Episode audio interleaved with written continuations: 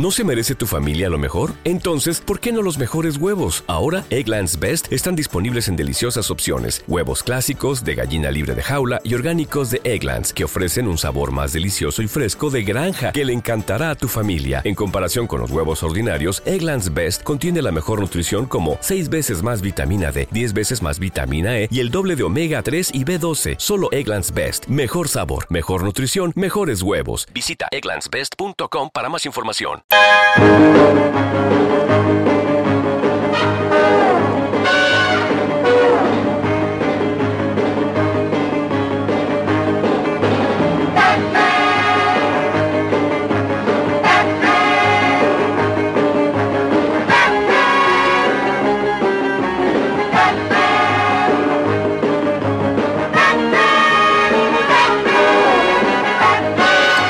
Bienvenidos una semana más a Slamberland, la tierra de los sueños, donde cada semana hablamos de cómics, de TVOs, de novelas gráficas y de muchas más cosas en Postar FM.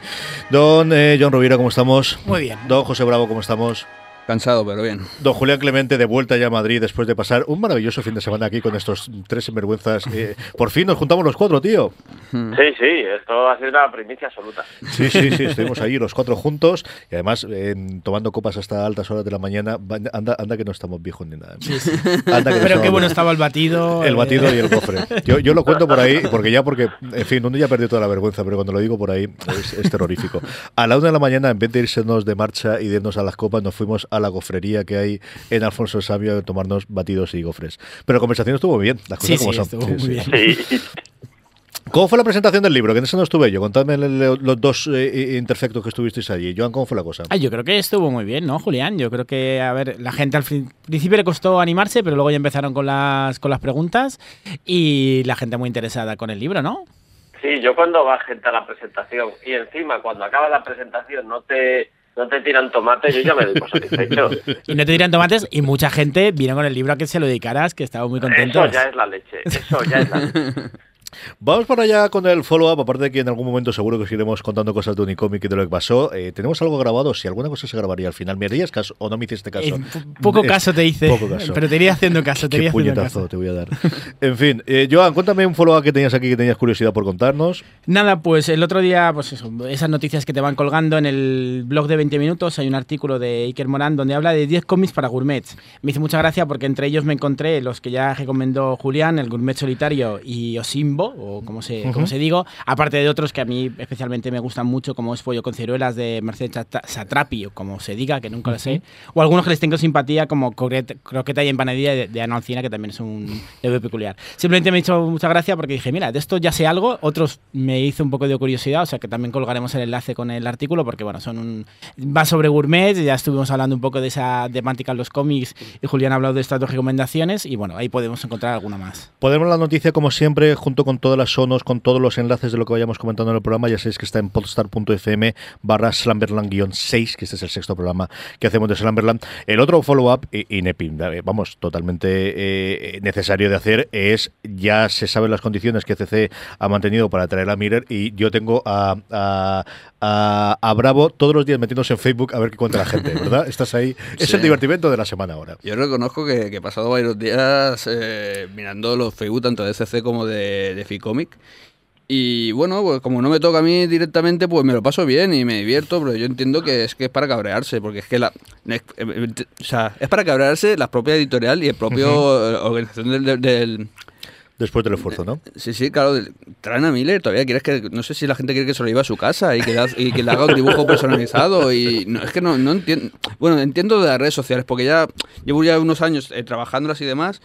Y entiendo que eh, he llegado a odiar a la humanidad, ¿no? No quiero ya que no quiero troles, ya no quiero nada. Para las dos personas que todavía no sepan cuál es- cómo está el invento, el asunto es que hay un sorteo que va- ellos prometen que va a firmar 45 en bloques de 45 minutos los Sí. cuatro días, Mm. eh, que va a estar allí. Eh, para que te firme algo tienen que entrar por sorteo. Eh, hay que solicitarlo ahora, además creo que recordar. Y lo que tienes que hacer es presentarte allí una hora antes con el DNI, habiéndote gastado al menos 10 euros en su tienda y... La otra, y yo creo que es la que yo quizás menos puedo defender, las demás sí, que es que te vaya a firmar solamente cómics de CC. Esa es la única que yo tendría mis reparos. Sí, sí, sí. A mí, por ejemplo, como coleccionista, a mí ya esa- esas sesiones de firmas no me interesan. Pero eh, solamente por eso, por lo demás yo lo entiendo perfectamente, que tengas que pagar, o sea, comprar 10 euros, que tengas que, que sea por sorteo, me parece una muy, o sea, es la, la opción Sí. menos mala, ¿sabes? Sí, Para sí, que la gente no haga colas, no tenga que ir allí y luego se quede sin nada.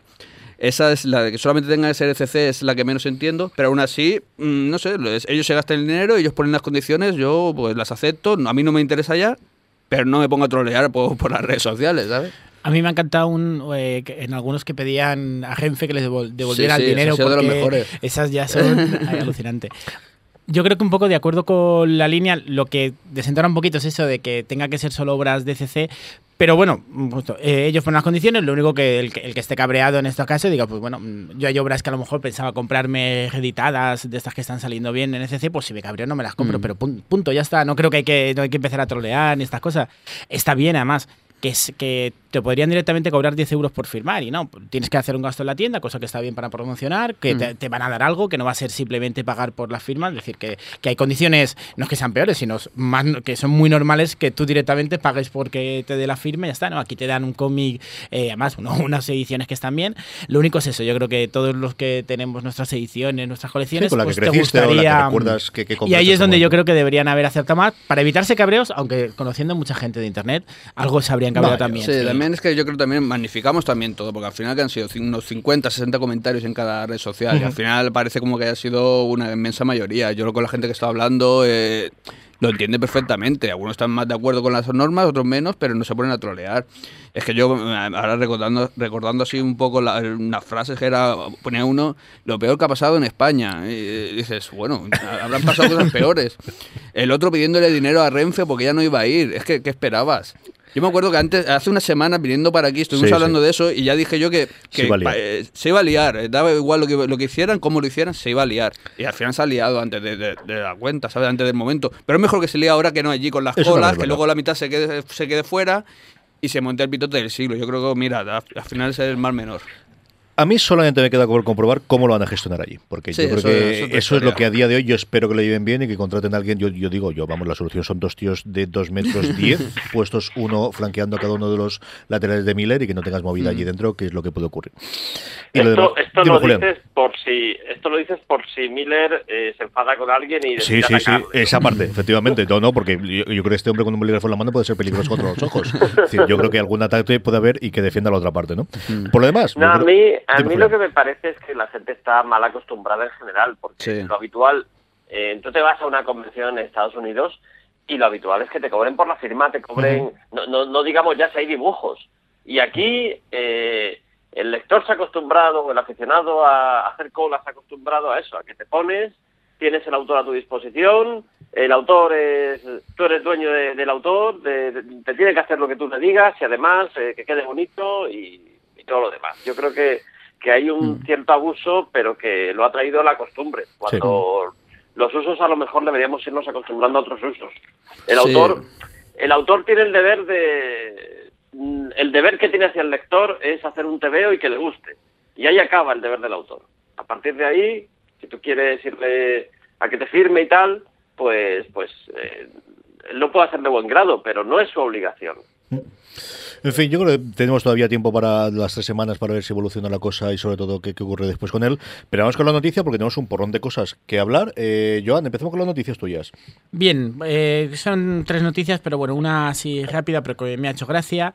Hay una campaña de la Fundación Hortasud que somos su- somos que es un poco promoción. De, vengo de ese mundo de la promoción de la participación, del asociacionismo.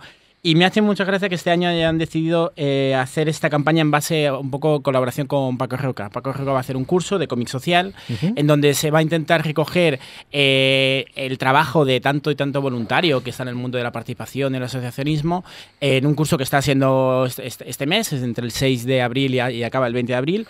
Y creo que además que aparte que va a haber una propia historia de, de Paco Roca, se va a publicar y pueden salir historias interesantes porque cuando hay autores que están trabajando estos temas, en este mundo de, de la gente que, que gasta sus horas por, por intentar cambiar las cosas y a, a través...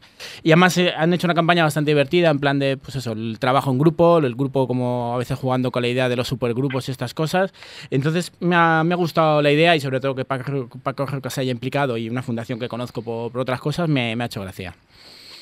Luego otra cosita rápida y que es una el cómic eh, Duerme Pueblo eh, de Nuria Tamarit y Zulia Vicente que publica La Cúpula. Sobre todo, eh, lo cuento rápidamente así, se despiertan por la mañana y ha muerto alguien y tenemos una bruja, una niña que sabe algo, la gente acusa a alguien y se produce alboroto creo que todos hemos jugado de manera de, manera anotándolo o al juego de mesa ese que se editó ya con las condiciones un poquito más complicadas.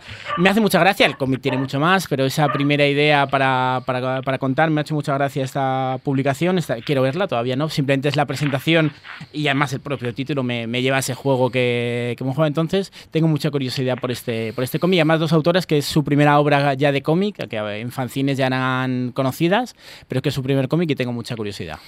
Eso estaba contando esta semana en la colina de Avalon. Eh, Paco, nos, eh, Paco Gurney, la recomendación suya es precisamente de, ese tipo de juegos, del, hombre lobo y del hombre lobo de una noche, que es más o menos lo que estás contando tú. Bravo, eh, cuéntame estas cosas rarísimas que me traes, tío. vamos a empezar con la noticia chorra. tenemos Superman chino. lo, estaba diciendo de camino aquí, digo, no sé ni si, mencionarlo siquiera, porque me parece una tontería. Pero has conseguido que lo menciones. Sí, sí, al final sí. Hace, la gente le hace gracia estas cosas, hombre. Eh, entonces eh, tenemos, se va a llamar Kenan Kong, eh, me imagino que se pronunciará algo así. Y nada, comienza su nueva serie, se llama, la serie es New Superman, comienza en julio. Y nada, está escrita por el, por el, que, el que lleva ahora mismo la, la, serie, la serie mensual, que es Jen Luen Yang, y el artista Víctor Bogdanovic. Muy bien.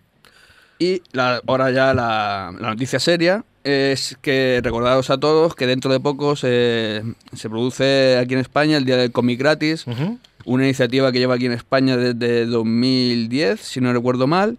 Eh, podéis meteros en la página web que es www.diadelcomicgratis.com.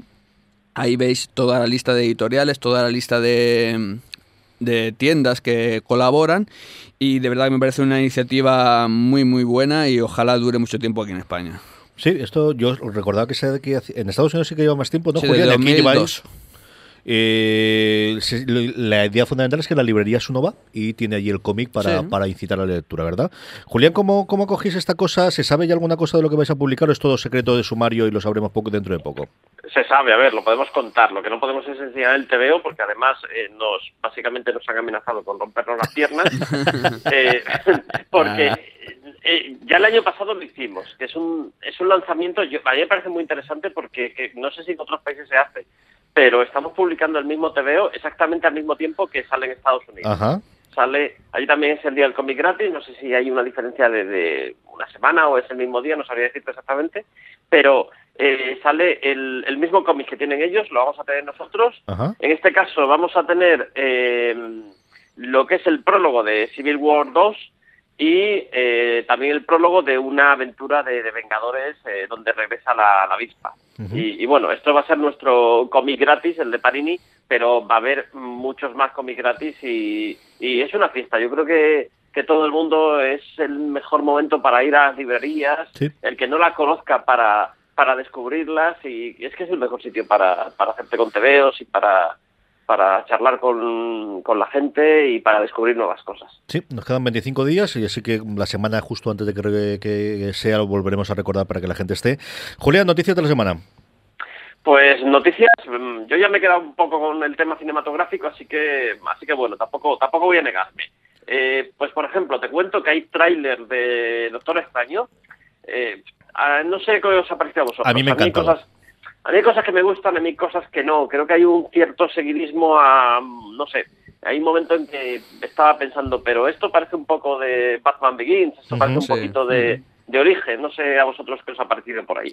A mí me encantó, a mí me daba una idea de que son los primeros 10 minutos y que luego la, la película en sí puede ir por otros lados. También yo estoy entregado a Cumberbatch y eso lo confieso desde el principio, ¿no? A mí me parece un, casting cojonudo. a, mí el, a mí el trailer no me ha dicho nada, la verdad, pero yo, yo también soy muy fan de Cumberbatch y yo solamente creo que con él y con lo de Mikkelsen, o sea, yo creo que da igual, no, creo que a lo mejor no, les han dado ni guion, ¿sabes? Los han dejado los dos ahí, venga, a hacer cosas. Yo no lo he visto. No he visto el trailer. me esperaré a ver directamente el estreno. Estás con un cómic y te pierdes. Me pierdo, me pierdo. Eh, hay un estreno pequeñito, ¿no? Eh, la, semana que viene estrena una película pequeñita y tendremos que hablar un poquito de ella también, Julián. Sí, es una película muy, muy pequeña, tan pequeña que mira, yo me voy a verla mañana eh, para no molestar a nadie y que no, no saque paz inadvertida y, y os, lo, os lo cuento la semana que Dando viene. envidia ya, dando envidia, sin vergüenza. Capitán América Civil War. A ver, hay una previsión que tenemos por aquí que no sé si será cierta. No, Eh, las cosas estas que siempre se dicen, ¿no? Eh, la apuesta es que va a ser 175 millones en el primer fin de semana de dólares. Una minucia. Eso es poco. Recordemos que los Yankees lo estrenan una semana después que en Europa, ¿eh? Ellos no lo estrenan hasta el fin de semana de mayo, mientras que nosotros se estrena el fin de semana este, no el fin de semana que viene. ¿No te encantaría tener 100 dólares extra en tu bolsillo? Haz que un experto bilingüe de TurboTax declare tus impuestos para el 31 de marzo y obtén 100 dólares de vuelta al instante. Porque no importa cuáles hayan sido tus logros del año pasado, TurboTax hace que cuenten. Obtén 100 dólares de vuelta y tus impuestos con 100% de precisión. Solo con Intuit TurboTax. Debes declarar para el 31 de marzo. Crédito solo aplicable al costo de la presentación federal con TurboTax Full Service. Oferta sujeta a cambios o cancelación en cualquier momento.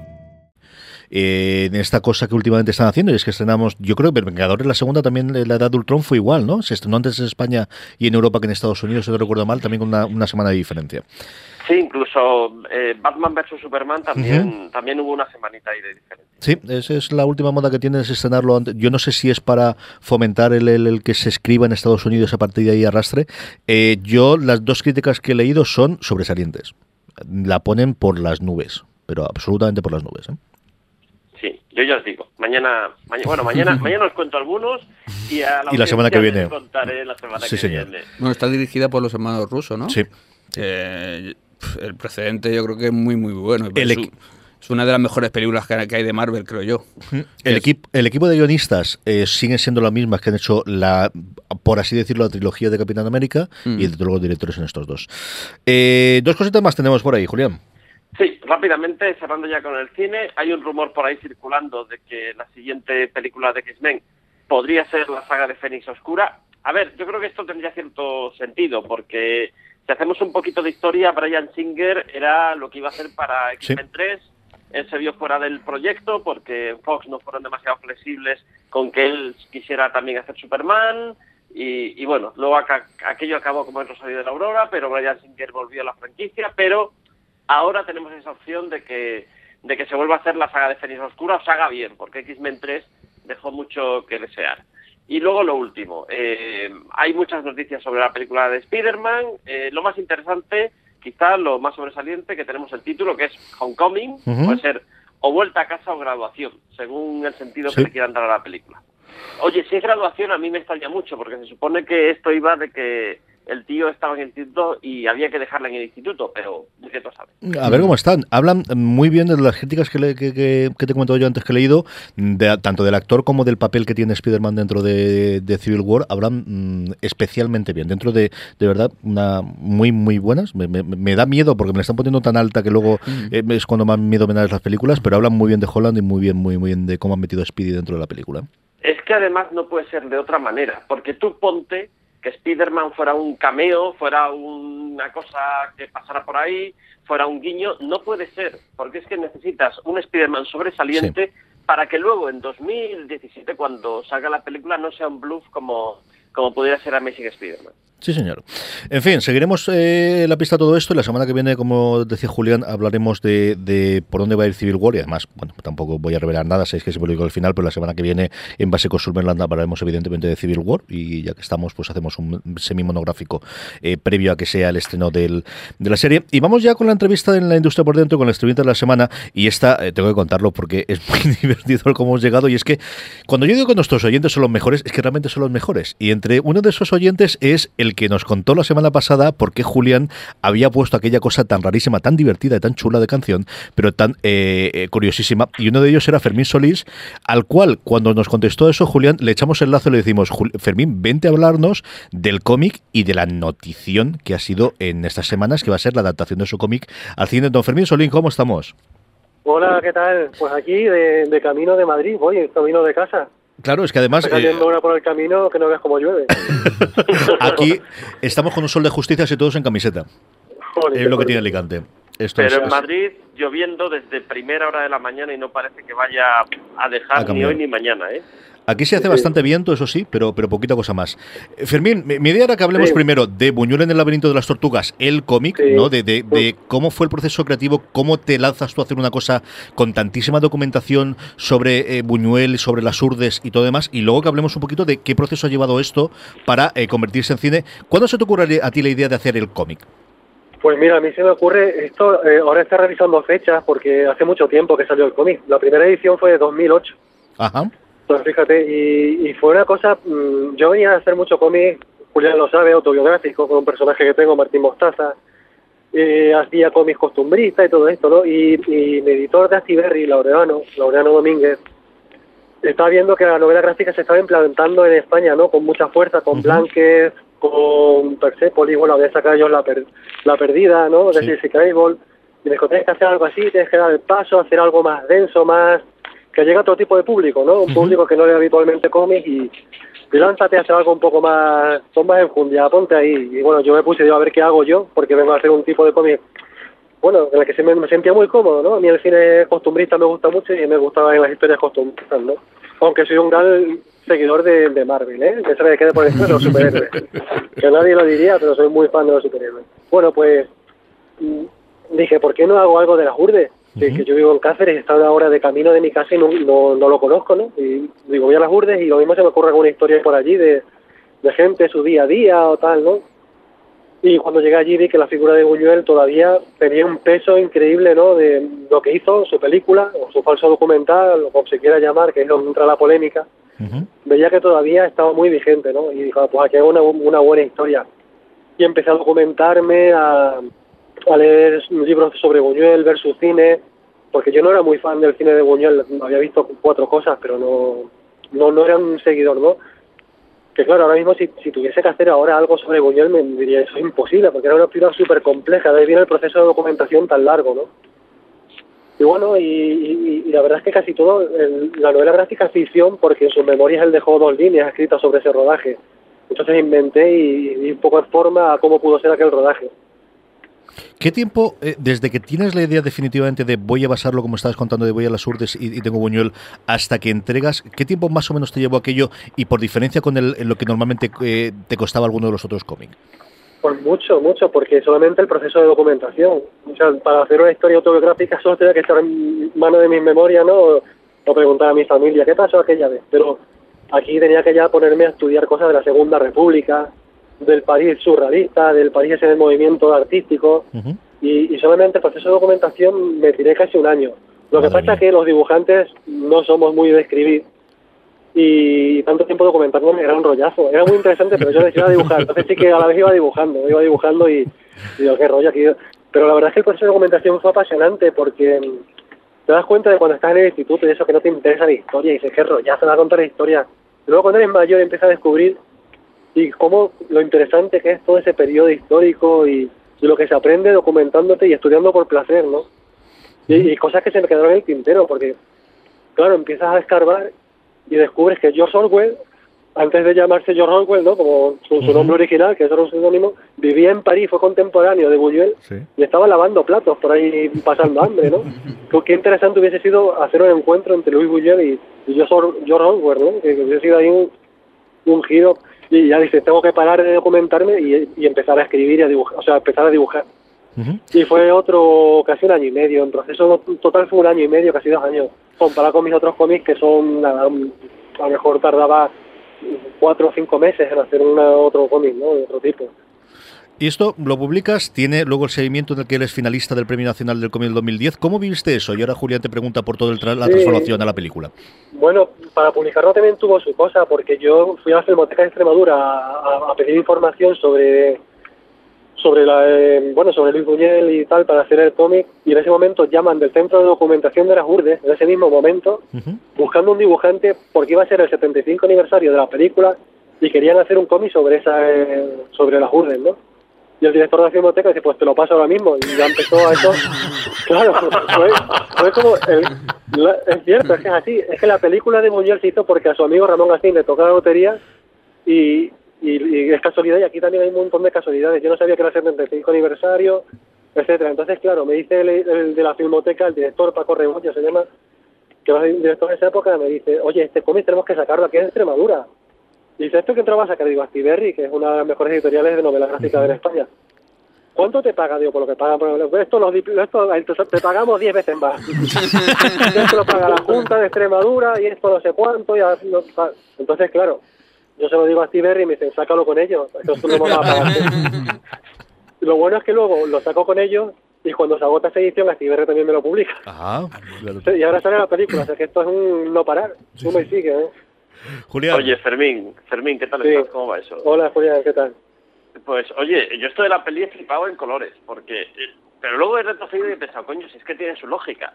El proyecto nace un poco de, de la gente que, que ya hizo arrugas, pero lo, Sí. más, lo más peculiar es que eh, la noticia saltó en Variety, con lo Sí, cual ya sí. ahí hay una señal de que hay un interés internacional por la película. Pero es que, claro, Arrugas ya tuvo, ya tuvo una expansión internacional muy interesante y yo creo que la figura de Buñuel, incluso eh, Tierra sin pan, es un documental muy conocido internacionalmente y que por ahí Sí. la película va a funcionar también fuera. No sé, no sé un poco Sí. esto cómo surge y, y a dónde va.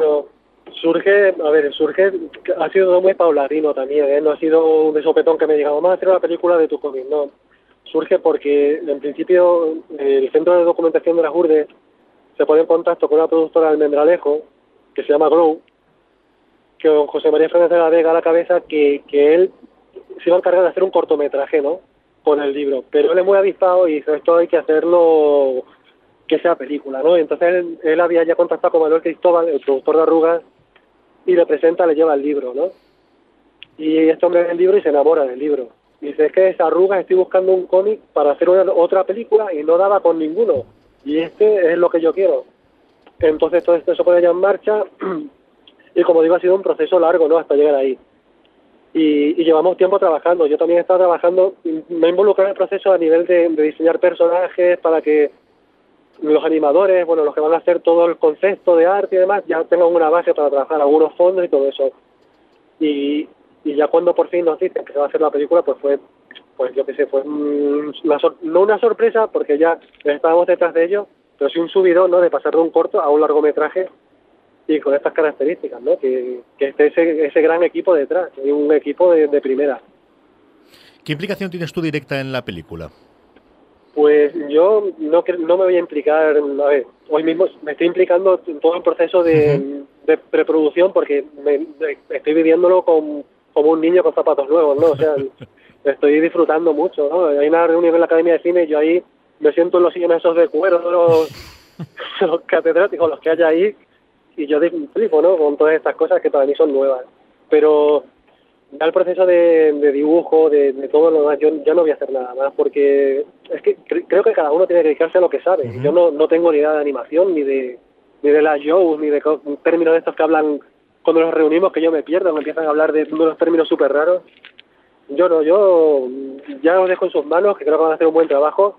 El guion de Eligio Montero es una maravilla porque además me gusta mucho que los guiones no sean muy fieles al, al libro original, ¿no? Que sino que profundicen y lo, lo hagan, lo enriquezcan, ¿no? Que lo con Ghost World, por ejemplo, de Daniel Close, pasa eso, ¿no? Cuando se hizo la película, me chocó que no se parecían mucho al cómic. Sí los personajes, pero eran otras historias, ¿no? Digo, ¿cómo enriquece esta película al cómic?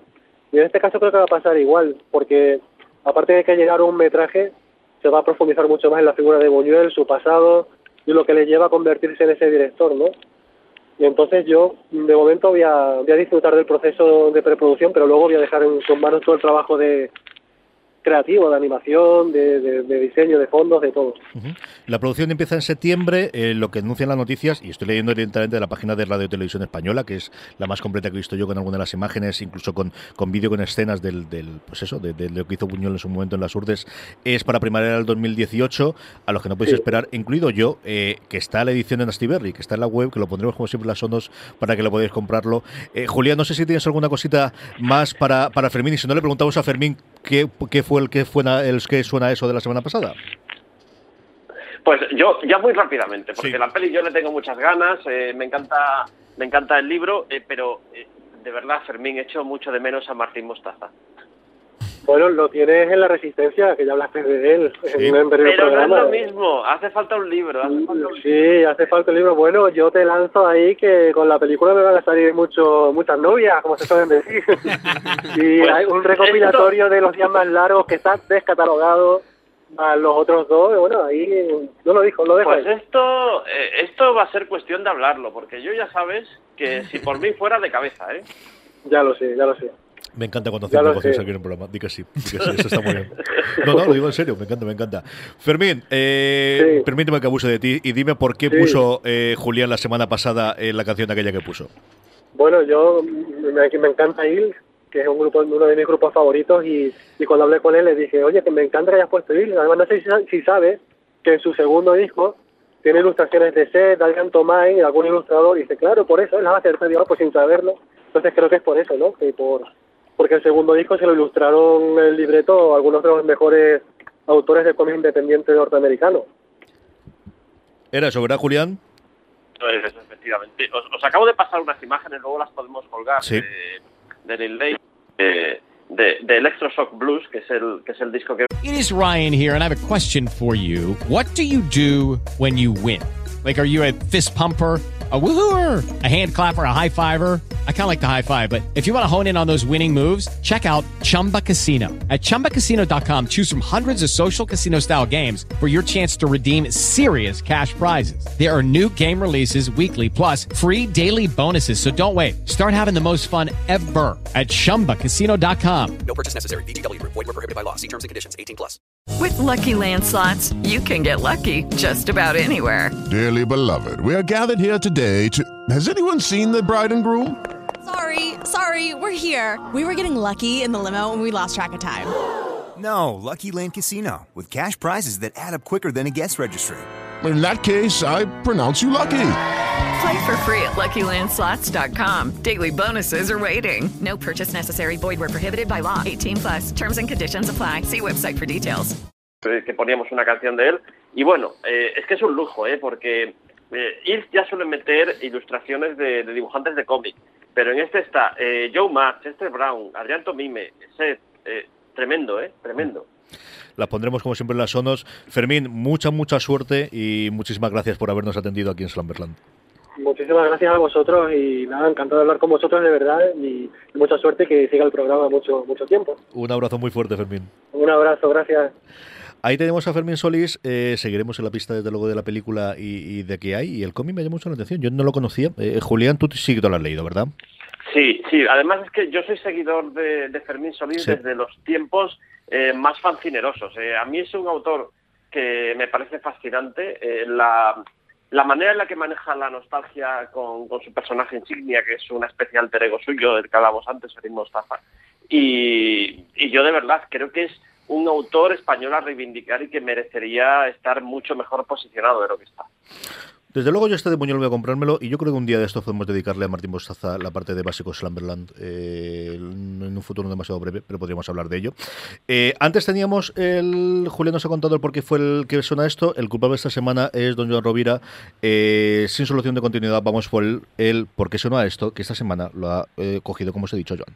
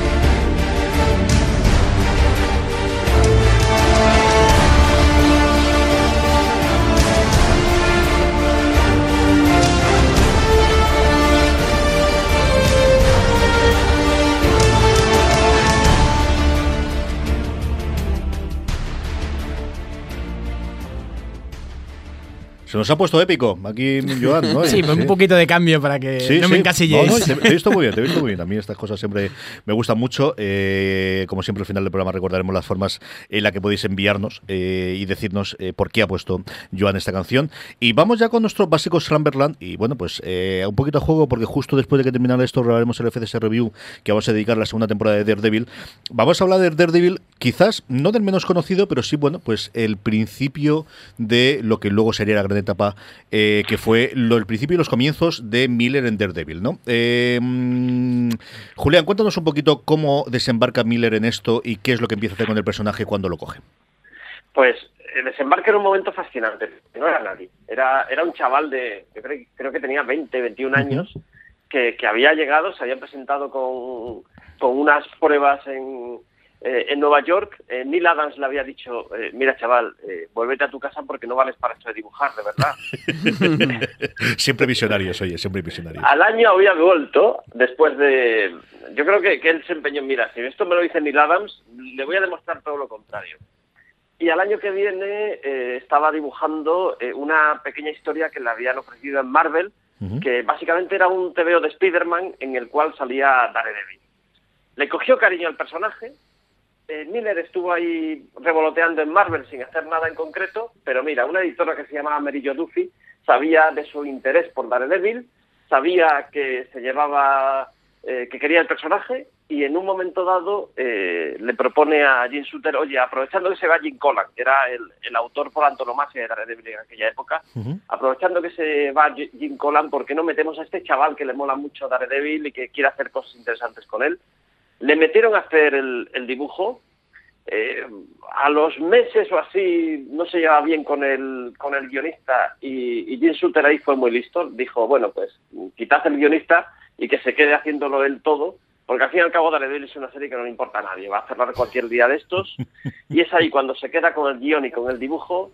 En el primer número ya crea el extra y a partir de ahí para arriba. Es el principio de, de lo que luego será de luego la gran saga. ¿Tú recuerdas leer alguna de estos bravos? ¿Cuáles recuerdas tú de, de los primeros que, que tuvo en todas estas eh, Miller? ¿A qué te refieres? Al... Cuando él lo coge originalmente.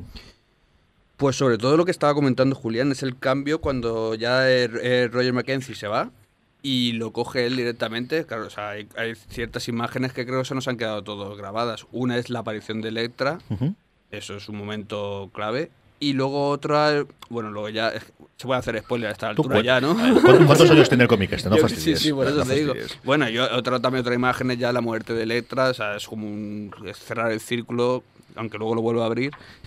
Eh, son imágenes que se te quedan grabadas. Eh, yo para mí, o sea, bueno, esto estamos hablando, creo que lo coge, tengo aquí apuntado, en, en 1979. Estamos hablando antes de, la, de lo que se de lo que considera cómic moderno.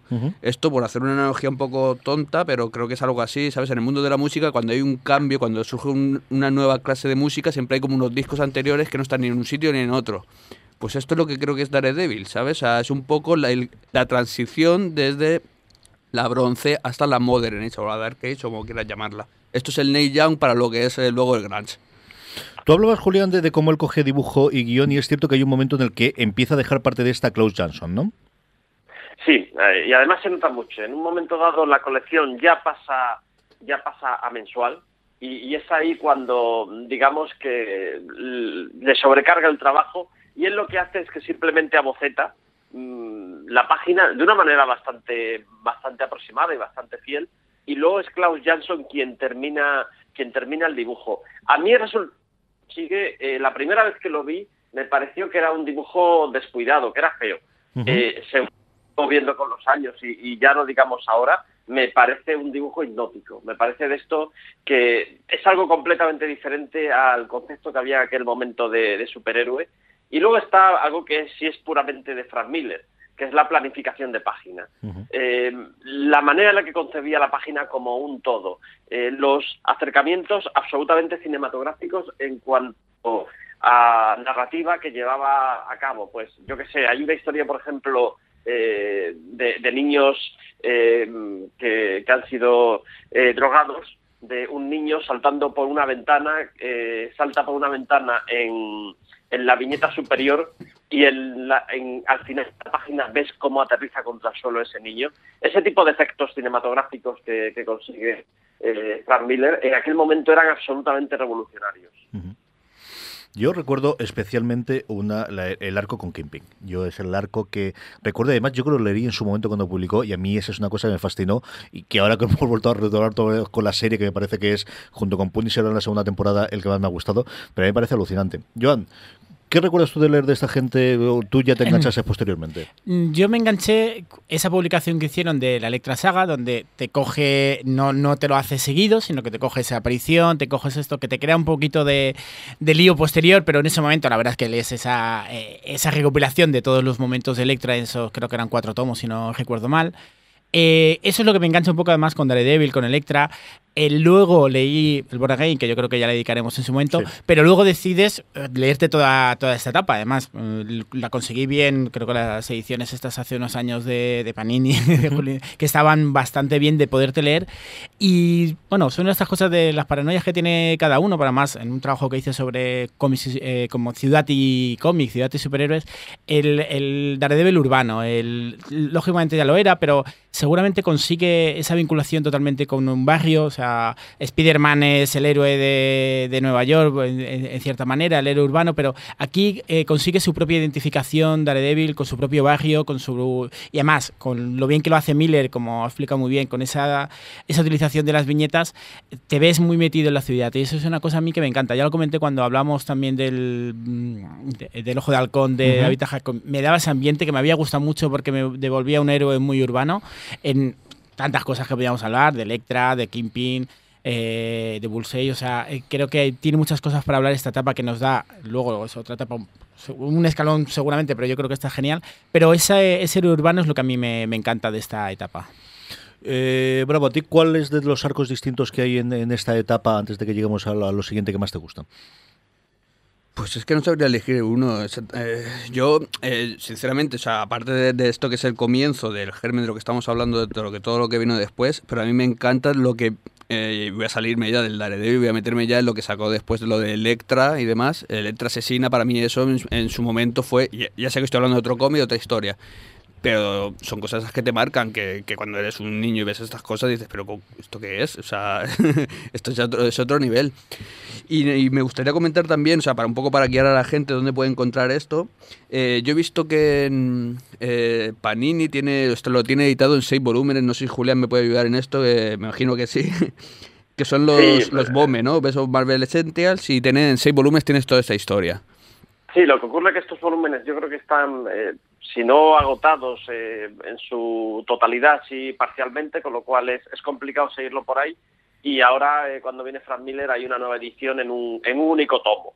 Pero bueno, yo creo que es un, es un material que en cualquier momento, cuando el podcast lo escuche dentro de tres años, repasando eh, los primeros y titubeantes episodios de Slumberland, cuando lo repasen y encuentren eh, que hablamos del Daredevil de Frank Miller, eh, seguro que hay otras dos opciones más para elegir. Así que eh, yo creo que en cualquier momento va a estar disponible el Daredevil de Frank Miller. Sí, yo creo que es una de estas cosas que, es complicada que estén fuera de, mercado porque al final las va reclamando, ¿no? Quizás no al nivel de un Born Again o de, de Letras Asesina, como decíamos, pero evidentemente al final uno vienes al otro y al final llevas. Yo, releyéndolos y viendo alguno de ellos, es... impresionante la cantidad de cosas de la segunda temporada de Daredevil que están basadas en estos números. ¿eh? De muchas de las creaciones, muchos de los, de los conceptos. Se habla mucho que la tercera temporada puede ir por el Born Again. Todo lo que yo he empezado a leer es que, y hay varias señales, yo creo sobre todo en los últimos dos episodios, que te marca que puede ir por ahí, pero, pero desde luego hay muchas, muchas de las cosas del universo alrededor, y Stick, y la mano, y prácticamente, como comentábamos, Electra, hasta cierto punto Kimping, quizás más en la primera que en la segunda, eh, pero que se basa mucho en esta época, ¿no, Julián?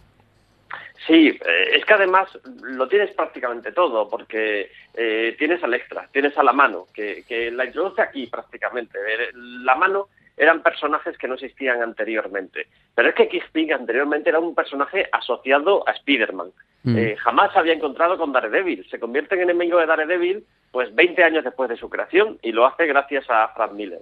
Tienes a Bullseye, que no era un personaje de Miller, pero sí que estaba bastante bastante blanco, él estaba bastante que, que podías hacer un poco con él lo que quisieras. Y, y sobre todo yo creo que tienes la evolución extraordinaria como artista de Miller. Al principio tienes unos episodios estupendos y maravillosos, pero se nota que es de un tipo que está empezando, que tiene una ilusión tremenda y que se está matando por la serie, pero al final tienes un maestro en un episodio eh, que básicamente es una conversación entre Daredevil y, y Bullseye, con Daredevil apuntándole a la cabeza con la pistola. Es un prodigio narrativo. Y, es además, curiosamente, el primer episodio que creó Lynn Barley, que mm, luego va a ser la, esposa, si no lo es ya en este momento, la esposa de, Frank Miller, pero sobre todo quien le va a acompañar coloreando la práctica totalidad de sus obras a partir de ese momento. Y, ya ahí ves que tiene un maestro y lo vas a notar en que inmediatamente lo, ficha de fe y ahí se va a hacer pues, pues todo lo que hace con Batman, que es brillante y, y una obra maestra, pero fíjate, yo le sigo teniendo un cariño tremendo a este Daredevil. Mm, Lo pondremos, yo creo que es, pues eso, de estas cosas que hay que ver y más aún si ahora tenemos el mono de, de haber terminado la serie y hay que cogerlo, pues es un buen momento para rescatar John. Sí, yo además, eh, a la gente que no conozca, va a ver todo lo que hemos visto después de Daredevil, lo va a ver aquí. Es decir, es donde se, se define al Daredevil que luego le, el propio Frank Miller le va a dar varias vueltas a la centrifugadora cuando le apetece y cuando le dejan hacer el año uno ese que hizo, estas cosas. Pero que, pero que es el Batman, el Batman, sí, ya estoy ahora yo, Frank Miller, me da Batman. El Daredevil es el, eh, eh, mm, va a volver a explicar un poco el origen de Daredevil, eh, dándole a lo que luego vamos a utilizar siempre, en la introducción de Stick como personaje fundamental fun- para entender ese Daredevil. Entonces, es el principio y luego distintos autores han hecho cosas interesantes y como he dicho, el propio Frank Miller le ha Okay, round two. Name something that's not boring. A laundry? Ooh, a book club. Computer solitaire, huh? Ah, sorry, we were looking for Chumba Casino. That's right. ChumbaCasino.com has over 100 casino style games. Join today and play for free for your chance to redeem some serious prizes. ChumbaCasino.com. No purchase necessary. Void where prohibited by law. 18 plus terms and conditions apply. See website for details. Judy was boring. Hello. Then Judy discovered ChumbaCasino.com. It's my little escape. Now Judy's the life of the party. Oh, baby, Mama's bringing home the bacon. Whoa, take it easy, Judy. The Chumba life is for everybody. So go to ChumbaCasino.com and play over 100 casino-style games. Join today and play for free for your chance to redeem some serious prizes. ChumbaCasino.com. No purchase necessary. Void where prohibited by law. 18 plus terms and conditions apply. See website for details. dado vueltas, pero que es, es aquí donde vamos a ver el, el origen de Daredevil de verdad. Sí, señor. Pues ahí nos queda, pondremos como siempre el enlace a- al volumen Gardote que, comentábamos antes y a los distintos eh, formatos en que podéis conseguirlo, pero vale mucho, mucho la pena que os acerquéis a él en las sonos como siempre, postal.fm barra Slamberland-6.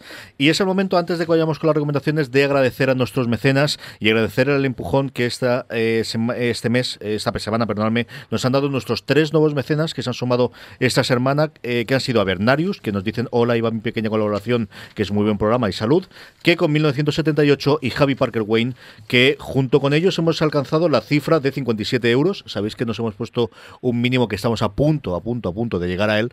Eh, así que eh, para que a partir del décimo programa sigamos con Slamberland.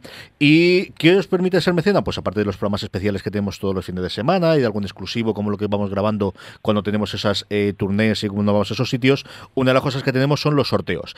Y como os dije la semana pasada, íbamos a dar el resultado del sorteo de aquella lámina de Deadpool firmada por Salva Spin que os ponimos en las notes. Y el ganador ha sido Checo 3X, así que nos ponemos en contacto contigo. Eh, tendréis todas las normas de los sorteos puestas en la web y puestas en la página de, mecenas. Eh, lo que haremos siempre es eh, ponernos en contacto con el ganador. Elegimos además una serie de suplentes, que evidentemente no decimos en la antena porque ya queda muy feo que pongamos a la gente con los, con los dientes largos si no logramos dar con él, pero tendremos ahí y es el ganador. Para el mes de abril tendremos dos sorteos. Uno es otra lámina que tenemos de Salva Spin, en este caso no es de Deadwood, pero incluso yo creo que, que- que Bravo me decía que le gustaba más todavía la otra que tenemos de él. Así un rollo entre Frankenstein medio extraña, ¿verdad? ¿Cuál, cuál? La otra lámina, la que es más grandota, la blanca. Ah, sí, me gusta mucho más. Es que también el rollo lápiz me gusta más. eh, La otra es que me parece demasiado oscura. Pero están las dos muy chulas. La pondremos la, la foto para que lo podáis ver, eh, como siempre, como os decía, en, en la página de mecenas, en postal.fm barra mecenas, y entrado dentro de, de Slamberland. Y la otra, la revista de la Resistencia, porque no teníamos a nadie en el nivel de 10 euros eh, y superior que es el segundo sorteo que hacemos, lo sortearemos de nuevo en abril, como os decía, la revista La Resistencia, con dibujos y dedicatorias de Juan Berrio, de Juanjo Rápido, de Olaf y de Miguel B. Núñez. La sortearemos entre la gente eh, que nos apoye durante este mes de abril. Así que cuando cerremos el chiringuito, que será en torno al día 30-31, se cierra toda la gente que hay, entre esos lo sortearemos. Eh, World Tour, eh, tenemos que acabar de arreglar, ahora que Joan se ha desquitado de lo de Unicomic, a ver si cerramos una fecha en breve para eh, ir a visitar la exposición Superhéroes con Eñe. Si estáis en Madrid, eh, no os esperéis, ir ya, ir ya. Luego ya si vamos otra vez, os venís con nosotros, pero yo quiero ir a verla. Está funcionando bien la cosa, ¿no, Julián? Sí, sí, estamos llenando ahí todo, así que que se venga todo el mundo en cuanto pueda. Sí, señor. Y vamos ahora ya sí con las recomendaciones. Don John Rovira, ¿qué recomendamos esta semana? Bien, antes he hablado de pollo con ciruelas y entonces pues aprovecho y me pongo con, mi, con, con- con mis cositas. Y entonces eh, no quería hablar porque creo que lo podemos dejar para para también un básico de Sartrapi, de Persepolis, que es la obra más conocida, pero sí Bordados. Es una obra un poquito menos conocida, a mí me, me encantó. Es la obra, bueno, mm, que no conozca la obra de Sartrapi, es, una, es la única dibujante iraní, aunque bueno, de trayectoria europea y francesa que su, su influencia, pero bueno, que habla mucho de, de- de las vivencias de Di, de su infancia, de, de lo que, de cómo ve ella el mundo desde esa perspectiva, y en este caso me gusta mucho por la parte muy personal. Si Persepolis es una una historia mucho más grande y donde cuentan mucho más historia. Aquí básicamente eh, la, la dinámica es de qué hablan las mujeres cuando se ponen a recoger, están tomando el té y sus maridos se han ido a acostar, lo que sería una costumbre muy normal, muy además de, podría ser del Mediterráneo, de, de- de muchas zonas, que llegan a hablar las mujeres. Y es una, un aire de libertad donde ellas están hablando de infidelidades, están hablando de la sexualidad, están hablando de cotilleos, están hablando de un montón de cosas que seguramente no pueden hablar eh, sin meterme mucho en historia, eh, Irán tuvo un gran retroceso en su momento, había tenido un avance donde muchas mujeres sí que podían haber accedido, entonces se, se produce un choque generacional y en donde las mujeres. Entonces es una delicia de, de TVO, que, eh, editado por, por Norma, además se encuentra en Amazon, tiene bastantes años ya, pero bueno, son- creo que son por 14 euros se encuentra fácil. Y es una delicia, es esas conversaciones de que las podrías trasladar al a nuestras madres y abuelas de la posguerra, a, a muchas situaciones, pero además en una situación social que es muy interesante ver. Ujú. Muy chulo. Ahí queda este, sí. Sí, yo recuerdo Persepolis a mí me encantó, así que este voy a tenerlo yo en la 14 euros. Dices que me va a costar la broma esta. ¿no? Sí, Ya incluso hay de usados por 5 euros de Ya segunda estamos, mano. ya estamos. Eh, don José Bravo, que Pues estaba pensando en, en qué recomendar. Porque No, tengo aquí dos se vende con los deberes hechos, no me Sí, fastidies. lo tengo, es que tengo dos, hoy, así que bueno, voy a hacer los dos. Sabía yo, Eh, sabía yo. Empezamos con el que la recomendación seria, que es el de Club de la Lucha 2, Fight Club 2. Es una La serie suscribo, de, la suscribo. Es una serie de 10 números eh, escrita por el propio Chuck Palahniuk. Si eres fan del Club de la Lucha, la película, la novela o lo que sea, de verdad que merece mucho la pena. El cómic es una pasada, a mí me encanta. Eso sí, eh, no entiendo la mitad de cosas que pasan, pero a mí es que esas cosas me gustan. O sea, eh, aquí se le ha ido la bola del todo. No voy a contar mucho, simplemente voy a decir que, bueno, rompe la cuarta pared. eh, sale el propio Chuck, sale en el cómic. Es un. No sé, y al final eh, todo se resume en la vuelta de Tyler Durden, que para muchos eh, es todo un ídolo. Es un cómic muy serio y es un cómic bastante complejo. Y ahora el otro cómic, que es eh, todo lo contrario, que es un cómic muy simple, que simplemente lo voy a recomendar porque para que podáis decir, pues mira, yo ya leí el cómic cuando, cuando, cuando saquen la película, es Chrononauts de Mark Millar, eh, sacado por Image. Eh, bueno, el cómic son cuatro números, es un cómic muy sencillo, viajes en el tiempo, es divertido, la verdad, eh, pero parece más un, un boceto de un proyecto para una película que un cómic en sí. Pero aún así está, está divertido, está, está curioso.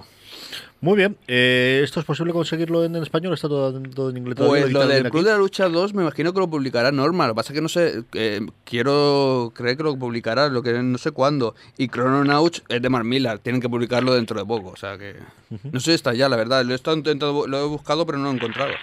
Lo buscaremos de todas formas y lo pondremos en las sonos, como siempre. Julián, ¿qué recomendamos a nuestra querida audiencia esta semana? Pues hoy te traigo un TVO que esté es para ti, sí o sí. Sí, Bueno, para ti, para, para, los, para los cuatro, yo creo. ¿eh? Las nuevas aventuras de Emilia y Mauricio. Si, os, di- si yo os digo esto, por lo mismo, pues ni, ni flowers, ¿no? Pero si os digo que es la parejita de Manuel Fondevila, pues está claro lo que es, ¿no? Sí, sí. Eh, la parejita es una es una serie clásica de, del jueves. Volvemos al jueves, pero lo siento, al final acaba siendo una referencia habitual. y hasta ahora nos contaban pues pues eso, la historia de, de Emilia y Mauricio, que una, una pareja como, como otra cualquiera. Eh, digamos que su, su evolución, su ultimatización ya ha sido que, que ahora ya no es solo la parejita, sino que hay, que hay más en esa pareja. Hay un, hay un chaval que se llama Oscar y en torno a, a Oscar, la convivencia con Oscar y a todo lo que pasa ahí, pues hay un millón de anécdotas y, y un millón de sketches divertidísimos. Eh, las aventuras de, de Emilia y Mauricio, las nuevas aventuras, es algo que venía publicando parcialmente en, en la revista Orgullo y Satisfacción, que fue a la que se fue Fondevila cuando hubo aquel problema con el jueves. Eh, pero ahora los dos volúmenes que, que ha sacado de bolsillo eh, lo que plantea es tomar algunas de esas tiras, transformarlas, añadir mucho material inédito y, yo creo que es un imprescindible. Aunque solo sea para pasar el rato, eh, ofrece un rato muy divertido y desde luego mm, te vas a ver reflejado en un montón de, situaciones para cualquier eh, padre con hijos eh, primerizo. Mm, este. Lo- ¿Te acuerdas? Cuando, mientras estaba Fernando Bravo y yo el otro día en la estación para recogerte, nos acercamos a la FNAC y lo vi. Y me sentí tan identificado que dije, no sé si quiero comprármelo o no comprármelo. Ese es el problema. Eh, yo no me acuerdo cuál, yo creo que es el 2, el que vi yo. Sí, el de la cama. El que está en la cama los dos y este aparece ahí en medio y estéis haciendo el amor mientras los dos están leyendo, que la portada, la portada ya es gloriosa. Eh, es muy divertido. Son además demasiado grandes, ¿no? Ninguno de los dos. ¿Son cuántas páginas estoy en viendo aquí? torno a 100 páginas, eh, formato así apaisado, muy, muy, muy llevadero para, para, el, para el servicio público, para leer en la cama, para, para leer en, cualquier sitio de la casa y no entro en más detalles. Sí, señor. Y además está en formato Kindle también los dos, que es algo que no estoy tan acostumbrado. Sí que alguna, de luego en Estados Unidos cada vez empieza a haber más, aparte de Comixology, que lo tengan directamente en formato Kindle, no tanto para evidentemente el Kindle clásico de, de blanco y negro, sino para aquellos que compran o bien el, el color que es la tableta, o bien aquellos que tengamos el iPad y que podamos comprarlo dentro. Y esto a lo mejor lo compro en Kindle y pruebo a ver qué, qué tal se ve y qué tal se lee, porque yo creo que no he leído ninguno. En, en Kindle he tenido alguna cosa, en ebook sí, pero no en Kindle. ¿Tú has llegado a tener alguno? No. ¿Habéis, com- ¿Habéis leído algo en, en Kindle, Kindle de, de cómic vosotros? Julián, ¿tú has tenido alguno?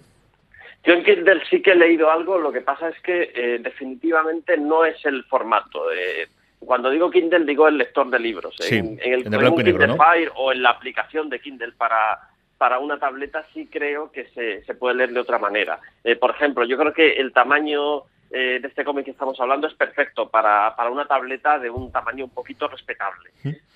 No recomiendo leerlo en más pequeño porque sí, el Kindle está muy bien para leer libros, pero yo recuerdo una experiencia con un cómic en el, en el Kindle y dices, joder, no sé para qué lo he pagado porque Claro. es imposible de leerlo aquí.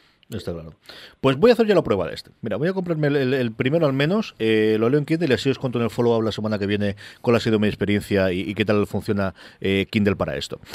Mi recomendación de la semana es, eh, y yo sé que soy muy pesado con estas cosas, pero ya sabéis que cuando engancho una no la suelto, y así voy, y es que han salido ya los seis números de King de The Vision. Eh, en fin, yo eh, quería llamarlo con alguien de Panini a ver si me dicen cuándo, cuándo lo publica aquí en España, pero todavía no tengo a nadie para preguntarle esto, ¿verdad que no, Julián? Porque... Creo que alguien de Panini dice que, que en junio y no sé cuántas veces lo ha dicho ya. Ya, pero no me lo dicen lo suficientes. Lo queremos ya, lo queremos ya. Junio, junio, junio. Junio. Mira, eh, estuve eh, tuve delante las pruebas de- del índice y de las páginas de cortesía hace cosa de dos días, así que ya está en capilla, como quien dice. Es una verdadera maravilla. Yo hay de esas cosas. mm, yo vuelvo a reincidirme en los míos. Lo que yo recuerdo recientemente de tener un shock de- desde el primer número de decir esto es una maravilla o esto es otra cosa distinta, me ocurrió con Saga, me ocurrió con el Hawkeye de, de Fraction y de Aja y es la otra vez en la que me ha ocurrido es con esta visión. Y que bien cierra el arco de 6 y, y ahí nos hemos quedado y me voy a comprar el Batman puñetero este que sacan del, de King porque es un tío que está en estado de gracia. Sí, sí, está, está en su momento. O sea, ya lo, lo dijimos eh, hace, hace un tiempo. Es una bestialidad. Y encima es que no lleva, no es una serie la que ha funcionado, es que la- las que ha escrito Omega Man, Vision, eh, Grayson, la de, la de Sheriff of Babylon, ahora mismo ya la gente se está dando cuenta de lo que ha escrito ese hombre ahí. Y también es una pasada, el Sheriff of Babylon, y, y no tiene nada que ver con superhéroes, eh, estamos hablando de la guerra de, de Irak y todo ese rollo. Es un tío en estado de gracia, hay que seguir la pista, hay que ver qué es lo que hace con Batman. Esto no lo, ¿Cuándo nos acaban todos los de que comentamos la semana pasada? Eh, se piden ahora, se piden ahora previews, entonces abrimos en junio. Todo va junio, todo va junio. Está claro que junio es el mes, Mm. está, está clarísimo. Así que, eh, querida audiencia, nos quedan nada, dos minutitos para terminar, así que permitidme que os recuerde como siempre la forma en la que nos podéis conectar. ¿Que nos queréis que escribir un mail? slamberland.postal.fm y ahí nos podéis encontrar. ¿Que nos queréis buscar por Twitter? Buscáis Slamberland FM, es el nombre del handle, pero si ponéis Slamberland, por ahí apareceremos. Facebook es más sencillo que busquéis Slamberland Podcast, que os diga todo el rollo de la URL, que es un follón, como podéis imaginaros. Todo esto además lo tenéis como siempre en postal.fm barra Slamberland-6 con todas las zonas, a todos los enlaces, a todo lo que hemos estado hablando para comprar directamente todo lo que queráis comprar en Amazon, para eh, todos los cómics que hemos comentado.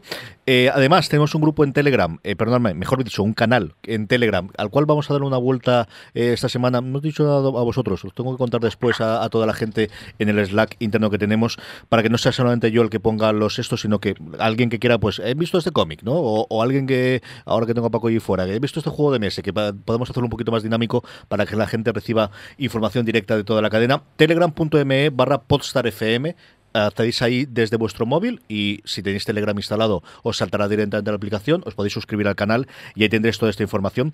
Y luego, ¿cómo podéis oírnos? Si esto es un, un MP3 que os han pasado un amigo o que eh, simplemente os han pasado el audio, os podéis suscribir para no perderos ninguno de los programas en iTunes, en iVoox, en Overcast, en Pokercast, en Spreaker, en Stitcher, será por variedad. Y desde ayer, desde ayer que por fin Google ha abierto, eso sí, solo en Estados Unidos y Canadá. Así que queridos amigos que nos oís desde más allá del charco, aquellos que ya tenéis en Google Play, en la aplicación de reproducción de música y de, eh, de todo lo demás de Google, ya nos podéis oír de ahí y si no, pues en todos los demás sitios y siempre en nuestra página web. Eh, y con esto poquita cosa más. Vamos a despedirnos, quedando un minutito que va a sonar la sintonía, así la vamos a poder poner entera a nuestro querido Ben. Don John Rovira, gracias por venir una semana más. Gracias. Don José Bravo, gracias por venir una semana más. Gracias a vosotros. Don Julián Clemente, un abrazo muy fuerte. Seguimos la semana que viene. Un abrazo. La semana que viene hablaremos de Civil War, así que eh, aquellos que podéis verla, pues aprovechar el este, nos comentará Julián qué tal le ha parecido la película y los demás nos contentaremos que ya es suficiente con leer el cómic y comentarlo la semana que viene.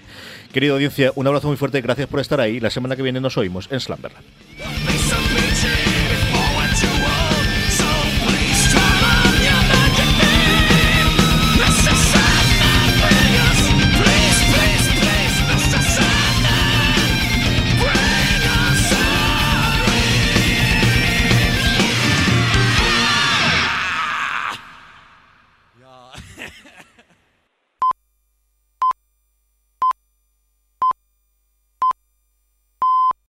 Lucky Land slots, you can get lucky just about anywhere. Dearly beloved, we are gathered here today to. Has anyone seen the bride and groom?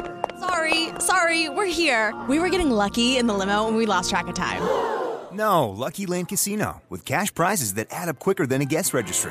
In that case, I pronounce you lucky. Play for free at LuckyLandSlots.com. Daily bonuses are waiting. No purchase necessary. Void where prohibited by law. 18 plus. Terms and conditions apply. See website for details.